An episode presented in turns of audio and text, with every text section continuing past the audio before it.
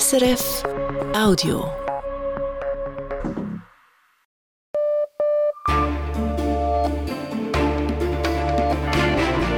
Radio SRF, Echo der Zeit mit Matthias Kündig.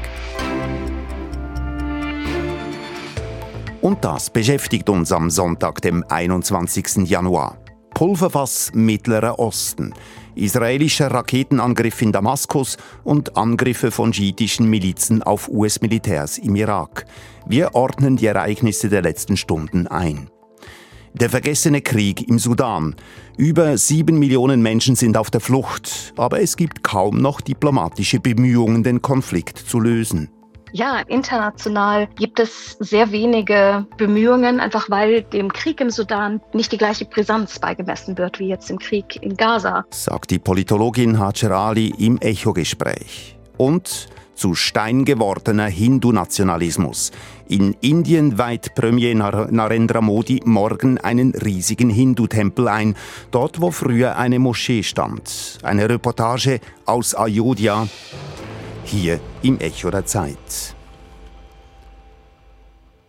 Die Nachrichtenübersicht des Tages kommt von Livia Schmid und da geht es zunächst um den deutschen Bundespräsidenten Frank-Walter Steinmeier. Er hat sich zu den Demonstrationen gegen Rechtsextremismus in Deutschland geäußert. Die Menschen, die auch an diesem Wochenende wieder zu Hunderttausenden auf die Straße gegangen seien, würden allen Mut machen, sagte Steinmeier. Sie verteidigen unsere Republik und unser Grundgesetz gegen seine Feinde. Sie verteidigen unsere Menschlichkeit. Wir brauchen jetzt ein Bündnis aller Demokratinnen und Demokraten. Die Zukunft der Demokratie hänge nicht von der Lautstärke ihrer Gegner ab, sondern von der Stärke derer, die die Demokratie verteidigen würden, sagte der deutsche Bundespräsident Frank-Walter Steinmeier in einer Videobotschaft. Derweil wurde eine Kundgebung in München aus Sicherheitsgründen abgebrochen. Statt der erwarteten 25.000 hätten sich rund 100.000 Personen versammelt, teilte die Polizei mit. Die Organisatoren sprachen von mehr als 200.000 Teilnehmenden. Demonstrationen mit mehreren 10.000 Personen gab es heute auch in anderen deutschen Städten, etwa in Köln, Bremen oder Berlin. Die Schweiz und Indien haben sich auf ein Freihandelsabkommen geeinigt. Swissmem, der Dachverband der Schweizer Tech-Industrie, zeigt sich erfreut darüber. Das seien hervorragende Neuigkeiten, teilte Swissmem mit. Der Verband hoffe, dass so Zölle für Produkte von Schweizer Tech-Unternehmen weitgehend abgebaut würden. Wirtschaftsminister Guy Parmelin ist nach Indien gereist und hat dort seinen Amtskollegen getroffen. Danach gab er bekannt, die Schweiz und Indien seien sich in den Grundzügen einig über ein Freihandelsabkommen. Zum Inhalt äußerte sich Parmelin nicht, denn die Verhandlungen seien noch nicht abgeschlossen. Zum Ukraine-Krieg. In der Stadt Donetsk sei ein Markt angegriffen worden. Mindestens 25 Menschen seien getötet worden und es habe mehrere Verletzte gegeben. Das meldet die von Russland eingesetzte Regionalbehörde. Sie macht die Ukraine für den Angriff verantwortlich. Er sei zu einer Zeit erfolgt, als der Markt in Donetsk gut besucht gewesen sei. Die Stadt Donetsk liegt im Osten der Ukraine und wird seit zehn Jahren von prorussischen Separatisten kontrolliert.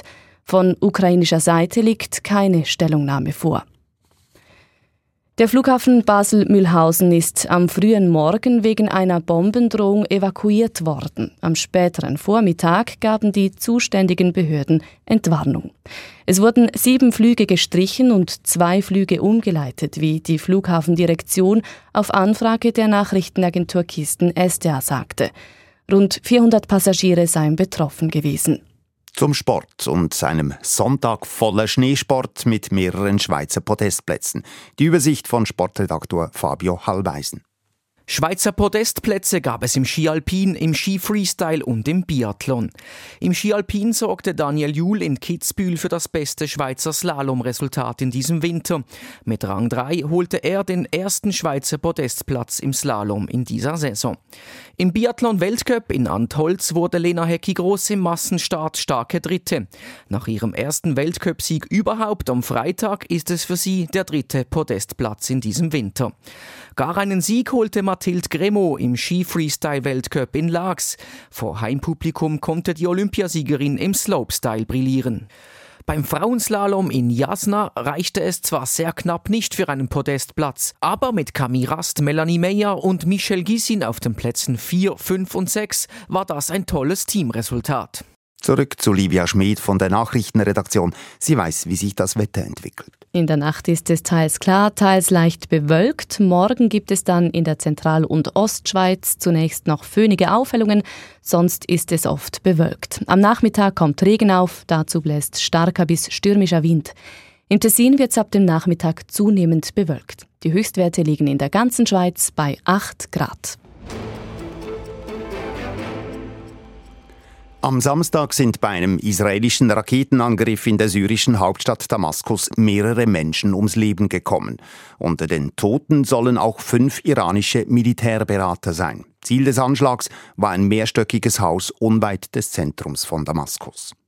Israel äußerte sich bisher nicht zu diesen Meldungen, doch Israel greift seit Jahren in, Ziel, in Syrien Ziele an, die mit dem Iran in Verbindung stehen sollen. Frage nun an Auslandredaktor Philipp Scholkmann. Was ist das Besondere an diesem Anschlag in Damaskus? Speziell war zum einen der Tatort. In der Regel zielt Israel auf Munitionsdepots oder Umschlagplätze für Raketen in Syrien. Gestern aber wurde ein vierstöckiges Geschäftshaus in der Innenstadt von Damaskus zerstört. Und der zweite Punkt, es wurden gleich mehrere hochrangige Offiziere der iranischen Revolutionsgarden getötet und entsprechend harsch die Reaktionen aus Teheran. Man werde dieses Verbrechen nicht ungesühnt lassen und Vergeltung an Israel üben, so sagt es der iranische Präsident. In welcher Form ließ er offen. Und welche Rolle spielt eigentlich der Iran in Syrien? Iran ist die wichtigste Stütze des Regimes Assad. Zusammen mit Russland hat Iran Assad im Syrienkrieg das Überleben gesichert, hat Benzin und Geld geschickt, vor allem aber Waffen und Milizionäre. Und es ist seit dem Syrienkrieg mit seinen eigenen Revolutionsgarden beratend, äh, Revolutionsgarden beratend und koordinierend vor Ort. Daran werde sich auch nichts ändern, betonte der iranische Außenminister Amir Abdullahian nach dem Anschlag. Syrien ist zu wichtigem strategischen Kalkül des iranischen Regimes als Teil eben dieser sogenannten Achse des Widerstands von israelfeindlichen Kräften, die Iran in der ganzen Region unterhält und dabei auch als Umschlagplatz für die Versorgung der schiitischen Miliz Hezbollah im benachbarten Libanon. Sie erhält via Syrien einen Teil des Nachschubs für ihr gewaltiges Raketenarsenal. Zu dieser sogenannten Achse des Widerstandes gehören ja auch schiitische Milizen im Irak und diese haben nur wenige Stunden nach dem Anschlag in Damaskus eine US-Luftwaffenbasis im Irak angegriffen. Was ist dort über die Hintergründe bekannt? Zunächst, amerikanische Truppen kommen in Irak immer wieder ins Visier von Iran-treuen Kräften. Ähm, allein seit Beginn des Gaza-Kriegs war das mehrere Dutzend Mal der Fall. Bisher lief das in der westlichen Wahrnehmung weitgehend unter dem Radar. Je stärker die Spannungen insgesamt in der Region aber werden, umso aufmerksamer wird das zur Kenntnis genommen. Und in diesem Fall Sicher auch deshalb, weil nicht nur Materialschaden entstand, sondern auch mehrere US-Soldaten leicht verletzt wurden. Man nehme diesen Angriff sehr ernst, sagte ein Berater von Präsident Biden. Auch die schiitischen Houthi in Jemen sorgen mit Drohnen und Raketen, vor allem gegen Schiffe im Roten Meer, immer wieder für Aufsehen. Welche Rolle spielt dort der Iran? Das ist umstritten. Die Husis sind eine stolze und tief im jemenitischen Kontext verwurzelte Kraft. Ideologisch sind sie Überzeugungstäter. Die Israelfeindlichkeit haben sie sich seit Jahrzehnten explizit auf die Fahne geschrieben. Und die Solidarität für die Sache Palästinas gehört seit jeher zu ihrer Propaganda. Aber Iran ähm, erlangt ja auf jeden Fall auch auf die Husis zunehmend Einfluss. Die jemenitischen Rebellen erhalten schon seit Jahren Waffen und offenbar jetzt auch logistische Hilfe von Iran bei diesen Stürmanövern im Roten Meer, die doch so präzis ausgeführt werden, dass bisher zwar der Schiffstransport massiv gestört, aber doch kaum ein Schiff schwer beschädigt wurde. Und für solche Präzision fehle den Husis allein das technologische Know-how, sagen Experten. In den letzten Tagen ist es im Nahen Osten zu einer auffallenden Häufung von Raketenangriffen in alle möglichen Richtungen gekommen, von Israel nach Syrien, von den Houthis gegen Schiffe, von den USA gegen Jemen und von Iran gegen Pakistan und von dort zurück. Droht dies zu einem militärischen Flächenbrand in der Region zu werden? Zunächst, solche Luftangriffe gab es auch schon früher. Denken Sie nur an die Drohnenkriege der USA unter Präsident Obama im Namen des sogenannten Kriegs gegen den Terror damals. Aber es ist schon auffällig, in welcher Kadenz hier in den letzten Wochen Luftangriffe verübt werden und in welcher Nonchalance das auch geschieht. Ähm, allein Iran hat in den wenigen letzten Tagen gleich drei Länder in der Nachbarschaft beschossen, weil es glaubte, mal kurz ein Zeichen der Stärke setzen zu müssen nach dem Anschlag von Kerman. Interessant dabei gleichzeitig, wie die meisten der Angreifer sofort öffentlich beschwichtigen, obwohl sie die Souveränität ihrer Nachbarn verletzen. Iran betonte ja zum Beispiel, es sei in Pakistan ganz gezielt und nur um eine spezifische Terrorgruppe gegangen, auf keinen Fall um Pakistan. Und aus Pakistan kamen ähnlich beschwichtigende Signale. Und auch die USA betonen, die Husis seien nur insoweit Terroristen und Angriffsziele, als sie den Schiffsverkehr im Roten Meer störten, nicht darüber hinaus. In der Summe ist es aber doch ein immer gefährlicheres Spiel mit dem Feuer in einer ähm, schon sehr angespannten Weltregion. Vielen Dank für diese Einschätzung. Das war Philipp Scholkmann. Er betreut in der Auslandredaktion unter anderem das Dossier Iran. Sie hören das Echo der Zeit auf Radio SRF mit diesen weiteren Themen. Ungemach für die ABB. Sie muss in den USA vor einem Parlamentsausschuss antraben. Krieg im Sudan. Immer mehr Menschen sind auf der Flucht und die internationale Diplomatie schaut weg. Der Hindu-Tempel in Ayodhya, wie der indische Premierminister Modi die Religion instrumentalisiert. Und Schutz des Regenwaldes oder Klimaschutz. Eine Reportage aus Gabun in der Sendung International dieses Wochenende im Radio und jederzeit als Podcast auf srf.ch-audio.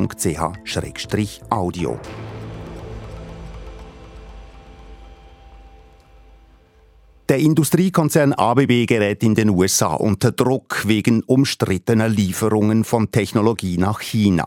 Konkret liefert ABB einem chinesischen Kranhersteller Software und Komponenten für die Steuerung und Automatisierung von Kränen, die in, den, in die die in US-Häfen im Einsatz kommen. Nun haben die dortigen Behörden offenbar Spionagesoftware in den Kränen aus China gefunden. Und der Chef des USA-Geschäfts von ABB muss sich deswegen bei einem Hearing den kritischen Fragen einer Parlamentskommission stellen. Klaus Bonanomi. Wenn in einem amerikanischen Hafen Container von einem Schiff abgeladen werden, dann geschieht das meistens mit Hilfe eines Krans aus China. 80 Prozent der Kräne in den US-Häfen hat der chinesische Staatskonzern ZPMC geliefert. In diesen Kränen steckt auch Software- und Automationstechnologie von ABB. Diese Komponenten liefert ABB nach China, wo sie in die Kräne eingebaut werden, die danach in die USA oder anderswohin geliefert und installiert werden. Globalisierung, wie sie heute gang und gäbe ist. Doch nun gerät ABB deswegen zwischen die Fronten der USA und Chinas. Der Grund? Ein Bericht des Wall Street Journal, wonach die Chinesen in die Kräne eine Spionagesoftware einbauten, eine sogenannte Backdoor. So könnten sie herausfinden, was wann, woher, wohin geliefert werde. Genau solche Spionagesoftware hätten Experten des FBI in Kränen von ZPMC im Hafen von Baltimore gefunden, heißt es in dem Bericht. Möglicherweise könnten die Chinesen die Kräne sogar aus der Ferne sabotieren oder blockieren, so das Wall Street Journal weiter. Nun will die Politik Klarheit. Der Chef des USA-Geschäfts von ABB, Michael Gray, muss vor einer Kommission des US-Repräsentantenhauses Auskunft geben über die Softwarelieferungen und überhaupt über die Geschäftsbeziehungen mit dem chinesischen Staatskonzern ZPMC. Bis spätestens kommenden Dienstag solle Gray bekannt geben, wann er antreten könne, schrieb der Vorsitzende der Parlamentskommission für innere Sicherheit, der Republikaner Mark Green, in einem Brief an den Konzern. ABB teilt auf Anfrage mit, man liefere in der Tat standardisierte Software- und Automationskomponenten an Kranhersteller in aller Welt, nicht nur in China. Für den Kauf und den Betrieb dieser Kräne seien dann aber die Hafenbehörden in den jeweiligen Ländern zuständig, betont ABB. Auch wenn es keinen Vorwurf gibt, ABB sei direkt an Spionage gegen die USA mitbeteiligt, ist die Situation dennoch heikel. China und die USA sind die wichtigsten Exportmärkte für ABB. Die handelspolitischen Spannungen zwischen den beiden Wirtschaftsgroßmächten machen es aber nun immer schwieriger, mit beiden Seiten zu Geschäften. Am Freitag, als die Vorwürfe bekannt wurden, sank der Kurs der ABB-Aktie an der Zürcher Börse denn auch um 3,6 Prozent. Während der Krieg in Nahost die internationalen Schlagzeilen nominiert, erhalten andere blutige Konflikte kaum Aufmerksamkeit. Im Sudan zum Beispiel tobt seit neun Monaten ein blutiger Machtkampf zwischen der Armee unter Führung von General al-Burhan und den Milizen der Rapid Support Forces, angeführt von General Dagero, auch Hemeti genannt. Diese Kämpfe haben verheerende Folgen für die Zivilbevölkerung. Schätzungen zufolge wurden bereits mehr als 13.000 Menschen getötet, mehr als sieben Millionen Sudanesinnen und Sudanesen sind auf der Flucht und sind teilweise schon mehrfach vertrieben worden. Laut dem Welternährungsprogramm leidet mittlerweile bereits knapp die Hälfte der Bevölkerung unter Hunger und in der Hauptstadt Khartoum ist die Gesundheitsversorgung praktisch zusammengebrochen. Ich konnte heute Nachmittag mit der Politologin Hajar Ali sprechen. Sie forscht unter anderem zu Sudan am Giga-Institut in Hamburg. Noch im letzten Sommer hat sie hier im Echo der Zeit den Konflikt als mehrheitlich städtischen Kampf zwischen militärisch fast gleich starken Parteien bezeichnet, also eine Art Pattsituation. Doch seit ein paar Wochen seien die Rapid Support Forces im Vorteil, erklärte mir Hajar Ali heute am Telefon. Militärisch hat sich da weniger das direkte Kräfteverhältnis zwischen den Rapid Support Forces und den sudanesischen Streitkräften geändert, als eher die Logistik, die Topografie und die Unterstützernetzwerke um das eigentliche Kampfgeschehen herum. Grundsätzlich sind die Rapid Support Forces und die sudanesische Armee in ihren Kämpfen auf Nachlieferung von Treibstoff, von Munition, Waffen und Wasser angewiesen. Und in Khartoum war das städtische Umfeld für die RSF gerade deswegen eine Herausforderung, weil sie gar keine Versorgungslinien dort hatten. Das ist jetzt anders, wo sich das Kampfgeschehen außerhalb von Khartoum konzentriert wo die Rapid Support Forces gerade auf diese Art von Kriegsführung spezialisiert sind. Sie sind seit ihrer Gründung dafür da, auch Zivilisten zu terrorisieren. Und sie sind vor allem geografisch viel näher an ihrem Unterstützernetzwerk außerhalb vom Sudan. Das bedeutet aus Libyen, aus der Zentralafrikanischen Republik, aber auch über das Rote Meer und Äthiopien kommen sie viel leichter an Waffen ran, an Munition und vor allem an Treibstoff. Und das bedeutet alles an strategischen Vorteilen, die die sudanesische Armee in Khartoum womöglich nutzen konnte, verliert sie jetzt in einem topografisch offenen Kampfumfeld. Und so hat sich dann das Kräfteverhältnis umgekehrt nicht, weil die Truppen größer oder besser geworden sind, sondern weil sich das Netzwerk und die Topografie um den Kampf herum verändert hat. Das heißt, die Rapid Support Forces können diese Vorteile, diesen besseren Zugang zu Nachschub auch in militärische Erfolge umsetzen. Genau, genau, so sieht es derzeit leider aus. Und woher kommt dieser Nachschub? Also es gibt ja Hinweise darauf, dass die Vereinigten Arabischen Emirate zum Beispiel Munition und Waffen liefern. Genau, die Emirate haben bekanntermaßen Hemeti und die ASF schon finanziert. Jetzt sind neuerdings Waffenlieferungen abgefangen worden, die über Äthiopien in das Land kamen, wo man zwar nicht klar nachverfolgen kann, woher sie kommen, aber die Vermutung liegt eben nahe, dass das über die Vereinigten Arabischen Emirate ist. Diese kooperieren auch in Libyen mit Khalifa Haftar, der gerade an der Landesgrenze zum Sudan Milizen hat, die auch mit der Wagner-Gruppe zusammenarbeiten arbeiten. Und da ist bekannt geworden, dass gerade dieses Netzwerk Treibstoff in das Land bringt und so die Rapid Support Forces unterstützt. Und die Wagner-Gruppe hat da natürlich auch in der Zentralafrikanischen Republik eine größere und vor allem auch aggressivere kämpferische Präsenz, die so auch Waffen transportieren kann. Vor gut einem Monat haben die Rapid Support Forces die Stadt Wad Madani eingenommen, etwa 150 Kilometer südöstlich von Khartoum. Was hat das ausgelöst?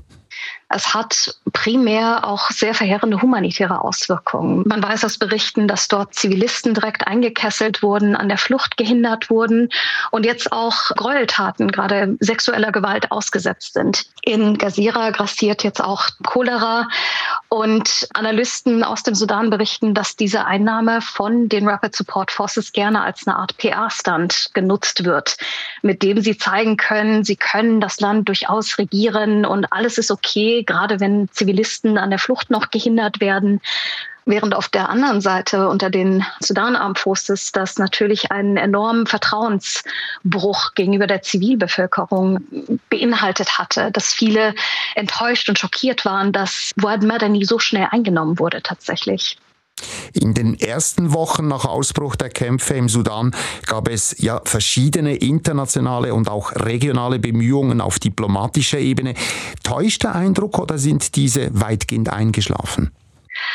Ja, international gibt es sehr wenige Bemühungen, einfach weil dem Krieg im Sudan nicht die gleiche Brisanz beigemessen wird wie jetzt im Krieg in Gaza. Es hat auch viel damit zu tun, dass der Krieg selber komplexer ist. Es ist nicht so leicht, ihn auf Gut gegen Böse runterzubrechen. Das ist ja jetzt eher ein Krieg zwischen Problem Nummer eins und größeres Problem Nummer zwei. Und dass der Sudan sich da, wie wir aus dem Department of State in den USA zum Beispiel wissen, dass sich dieser Krieg oft zwischen Nahost- und Afrika-Zuständigkeiten hin und her geschoben wird, was die Bearbeitung erschwert und dass auch grundsätzlich sehr viel Grundwissen zu diesem Konflikt fehlt.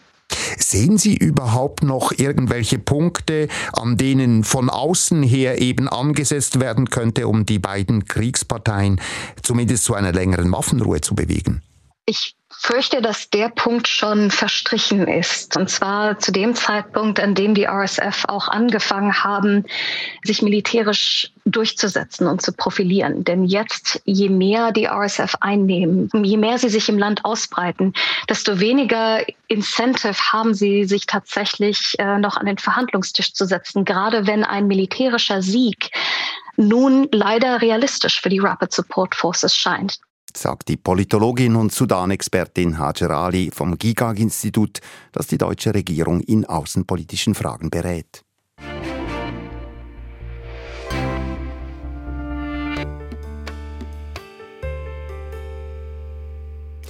Es ist seit Wochen das dominierende Thema in, in indischen Medien. Morgen wird Premierminister Narendra Modi höchstpersönlich einen umstrittenen neuen Hindu-Tempel in der nordindischen Stadt Ayodhya einweihen.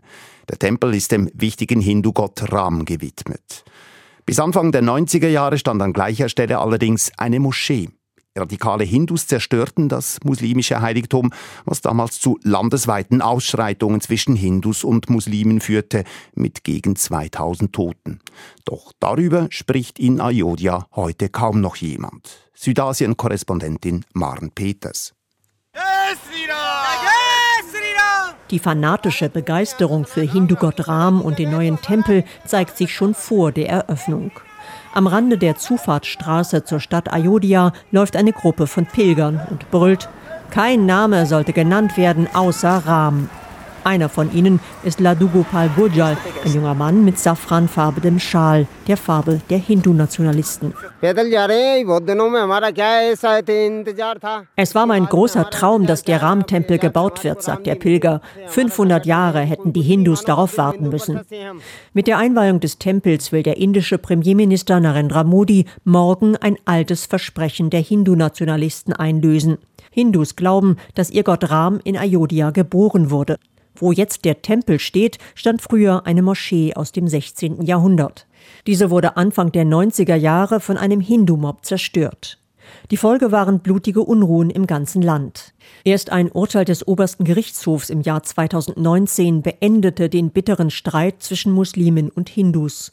Das Gericht verurteilte die Zerstörung der Moschee zwar als kriminell, sprach das Land aber trotzdem den Hindus zu. Seitdem ist die hindu-nationalistische Regierung unter Premierminister Modi bestrebt, die bislang ärmliche Kleinstadt Ayodhya mit Milliardeninvestitionen in einen Hindu-Vatikan zu verwandeln. Der Tempel selbst ist unmittelbar vor der Eröffnung noch abgesperrt. Aber in dem Gelände drumherum praktizieren schon tausende Gläubige aus ganz Indien religiöse Rituale, trotz der beißenden Kälte. Lautsprecher beschallen die Gläubigen pausenlos mit Gebeten und Gesängen, in denen Lord Ram gepriesen wird. Es ist schon jetzt ein großes Spektakel. Ein Mann mit üppigem Bart und bunten religiösen Symbolen auf der Stirn hebt die Hände Richtung Himmel. Der Ram-Tempel ist unsere Seele, weil Ram unser Gott ist. Wir sind sehr glücklich, dass wir hier sein können. Das sei allein Premierminister Modi zu verdanken, sagt der Mann. Wir hatten schon viele Ministerpräsidenten, aber keiner hat es geschafft, diesen Tempel zu bauen. Eine Meinung, die viele hier teilen, was Modi gefallen dürfte. In wenigen Monaten wird in Indien gewählt. Modi strebt mit seiner hindu-nationalistischen Bharatiya Janata Partei eine dritte Amtszeit an. Dazu braucht er die Stimmen der Hindus, die in Indien eine 80-prozentige Mehrheit stellen. Es gilt als offenes Geheimnis, dass die Eröffnung des neuen Ram-Tempels dabei eine wichtige strategische Rolle spielt. Der ganze Tempelbezirk ist gepflastert mit Modi-Plakaten. Die nahende Wahl dürfte auch der Grund sein, warum der Premierminister entschieden hat, den Tempel schon jetzt persönlich einzuweihen, obwohl er noch auf Jahre eine Baustelle sein dürfte. Und ungeachtet der Tatsache, dass Indien eine säkulare Verfassung hat. Einige hochrangige Hindu-Priester haben den Zeitpunkt kritisiert. Sie wollen der Einweihung fernbleiben, genau wie die oppositionelle Kongresspartei. Rechts und links der Hauptstraße sieht alles wie geschleckt aus. Die Hauptstraße sei in den letzten Monaten wie eine Braut hergerichtet worden, sagt Verkäufer Madhusudan Chauhan, der in seinem Laden Rahmdevotionalien, Mini-Tempel und safranfarbene Flaggen verkauft. Doch die Braut hat viele Ladenbesitzer und Anwohnerinnen unglücklich gemacht. Mehr als 2000 Geschäfte und 800 Häuser wurden von Staatswegen abgerissen, um Platz für die neue, breitere Hauptstraße und einheitliche, gelb gestrichene Fassaden zu machen. Viele Ladenbesitzer hätten ihre Existenzgrundlage verloren, kritisiert der örtliche Handelsverband. Verkäufer Tohan dagegen hatte Glück. Er konnte seinen Laden behalten und freut sich schon jetzt über viele neue Kundinnen und Kunden. Mein Geschäft läuft zehnmal besser als vor zwei Monaten. Etwas weiter unten an der Hauptstraße sitzt eine muslimische Gemüseverkäuferin. Die 56-Jährige kann sich noch erinnern an die Zeit, als die große Moschee von Hindu-Mobs zerstört wurde. Ich saß hier vor dem Hause und habe alles mit eigenen Augen gesehen und gehört wie sie gebrüllt haben, wie sie Steine auf unsere Moschee und unsere Häuser geworfen und sie zerstört haben. Auf die geballte Hindu-Macht in ihrer Stadt und die Gefahr neuer Ausschreitungen reagiert die Muslimin mit Fassung. Was Gott will, werde ich ertragen. Gegen die Mehrheit hätte sie ohnehin keine Chance.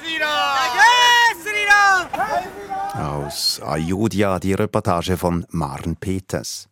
Zum Schluss der Sendung noch der Blick voraus auf die kommende Woche, quasi das Echo der Zukunft. Soziale Medien spielen Populisten in die Hände.